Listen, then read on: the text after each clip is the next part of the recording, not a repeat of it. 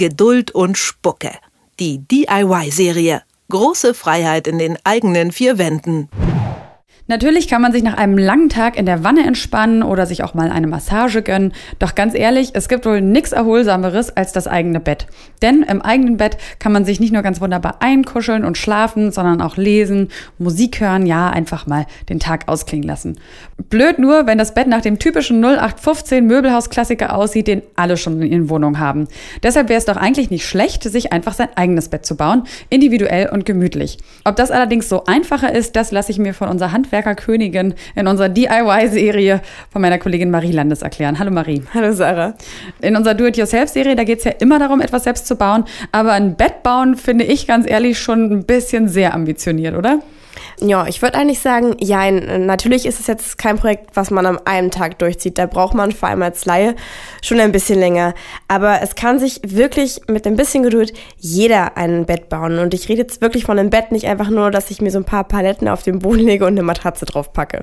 Na gut, du sagst also prinzipiell kann das jeder, aber brauche ich dann nicht immerhin eine richtig große Menge Werkzeug, um mir mein eigenes Bett zu bauen? Mm, nein, auch das eigentlich überhaupt nicht. Also klar, wenn ich jetzt fünf Werkzeugkoffer und noch, weiß ich nicht, die super Special Säge habe, kann ich alles benutzen, brauche ich aber nicht. Ich brauche eigentlich nur relativ wenig Werkzeug. Ich brauche einen Bohrer, ich brauche einen Akkuschrauber, ich brauche eine Säge, Schrauben, Bits für die Schrauben und bestenfalls auch noch ein bisschen Schleifpapier oder eine Schleifmaschine, wenn ich sie mir irgendwie leihen kann.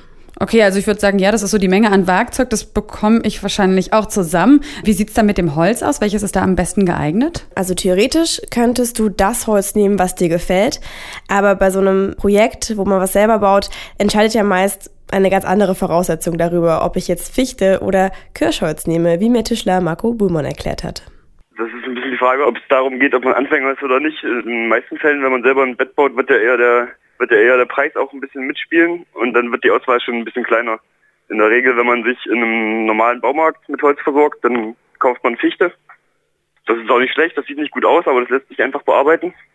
Und alle anderen Hölzer sind, sind für den Laien wahrscheinlich eher, eher gar nicht zu bekommen, zumindest nicht in der Form, dass man sie weiterverarbeiten kann.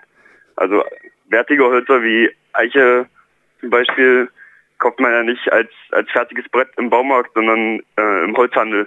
Und das muss noch mit, mit den großen Tischlereimaschinen zugerichtet werden, bevor man es verarbeiten kann. Also Fichte geht immer, ist relativ günstig und wenn man nicht gerade ein Bett in Holzoptik will, kann man es ja auch einfach überstreichen. Jetzt gibt es ja viele verschiedene Arten von Betten. Finde ich irgendwo einen Plan, wie ich beim Bauen vorgehe oder soll ich mir den einfach selbst vorher machen? Also man sollte sich auf jeden Fall selbst einen Plan machen, welche Schritte man geht, in was ich auch direkt vorhabe für ein Bett. Und klar, ich finde natürlich im Internet jede Menge Pläne, wie ich mir zum Beispiel ein Hochbett bauen kann. Aber ähm, ich muss mich immer so ein bisschen an die Gegebenheiten natürlich auch anpassen, die ich so habe, wie mir Marco Bühlmann erklärt hat. Das, was man nicht selber baut, gibt die Maße vor. Ne? Also das, das Lattenrost bzw. die Matratze den Mittelbalken ja, bei, bei breiten Matratzen. Ne? Also ich glaube, eine, eine Einmannmatratze reicht auch, wenn die rundum im Rahmen aufliegt. Für, für breitere Betten auf jeden Fall noch ein, noch ein Balken in die Mitte. Wichtig ist auch, ähm, dass der, je nachdem wie man es baut natürlich, aber der, der Holzrahmen sollte am Ende nicht erhaben sein über die Matratze. Das heißt, äh, die Matratze ist schon, oberkante Matratze ist oberster Punkt, weil es sonst einfach unangenehm ist, ne? sich, sich aufs Bett zu setzen, soll ja, soll ja auf die Matratze setzen sein und nicht auf die Holzkante. Ja, genau. An der Stelle kann ich mir gut vorstellen, dass echt schnell Fehler passieren und am Ende dann die Matratze im Bettkasten verschwindet. Würdest du sagen, es gibt so eine Art Faustregel dafür, wie weit die Matratze zum Beispiel, also ganz speziell über die Bettkante äh, überstehen sollte? Also ich hätte ja gedacht, es gibt so eine Faustregel, sowas wie ein Drittel der Matratze muss in den Bettkasten, damit es nicht wegrutscht und der Rest drüber, damit es bequem ist. Aber äh, Marco Bummer hat mir erklärt, diese Faustregel gibt es nicht und äh, insgesamt hat er mir noch einen sehr, sehr einfachen Tipp für den Bettenbau gegeben. Wenn es funktioniert, ist es gut. Da gibt es kein Richtmaß. Generell ist bei Wetten das mit dem mit den Ergonomiemaßen nicht nicht so vorhanden, wie wenn man einen Stuhl oder einen Tisch baut. Weil weil die Matratze einem, einem das Maß gibt oder beziehungsweise eben das Lattenrost.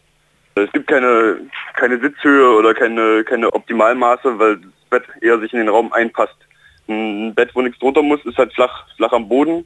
Ein Bett, wo man gut drauf sitzen muss, ist so hoch wie ein Stuhl, also 45 Zentimeter. Und wenn unter das Bett noch ein paar Kisten passen sollen, dann muss das Bett eben höher gebaut werden. Tja, dann würde ich sagen, steht dem Bettenbau und einem kleinen Schläfchen also nichts mehr im Weg. Wie ich mir mit ein bisschen Aufwand mein eigenes Bett bauen kann, das habe ich mir von meiner Kollegin Marie Landes erklären lassen. Vielen Dank, Marie. Gerne. Geduld und Spucke. Die DIY-Serie. Große Freiheit in den eigenen vier Wänden.